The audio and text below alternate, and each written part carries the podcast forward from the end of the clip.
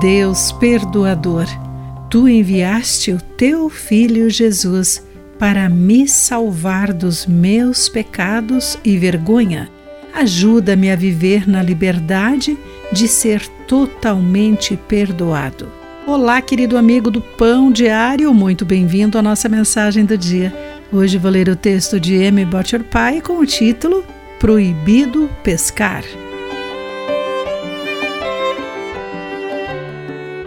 Corey Tim Boom, sobrevivente do Holocausto, reconhecia a importância do perdão. Em seu livro Andarilha para o Senhor, edição Vida, 1976, ela diz que sua imagem mental favorita era de pecados perdoados lançados ao mar. Quando confessamos os nossos pecados, Deus os lança no oceano mais profundo e eles desaparecem para sempre creio que Deus coloca a placa de proibido pescar. Ela destaca essa verdade que os cristãos às vezes não conseguem entender.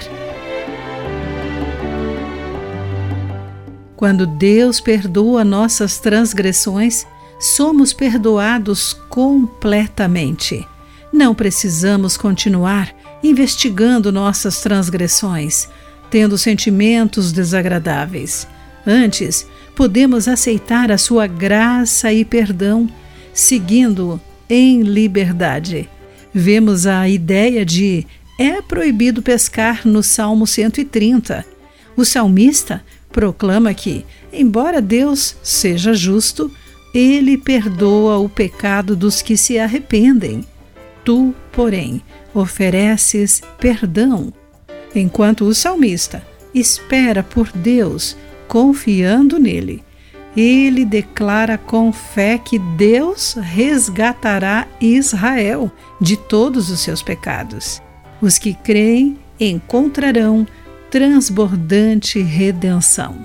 Envergonhados e indignos, não podemos servir a Deus de coração. Somos restringidos pelo passado. Se o mal nos frustra, peçamos a Deus para nos ajudar a crer plenamente em sua dádiva de perdão e nova vida. Ele lançou nossos pecados no oceano. Querido amigo, você crê que Deus não pode perdoá-lo por algum pecado em sua vida? O perdão de Deus traz libertação. Pense nisso. Aqui foi Clarice Fogaça com a mensagem do dia.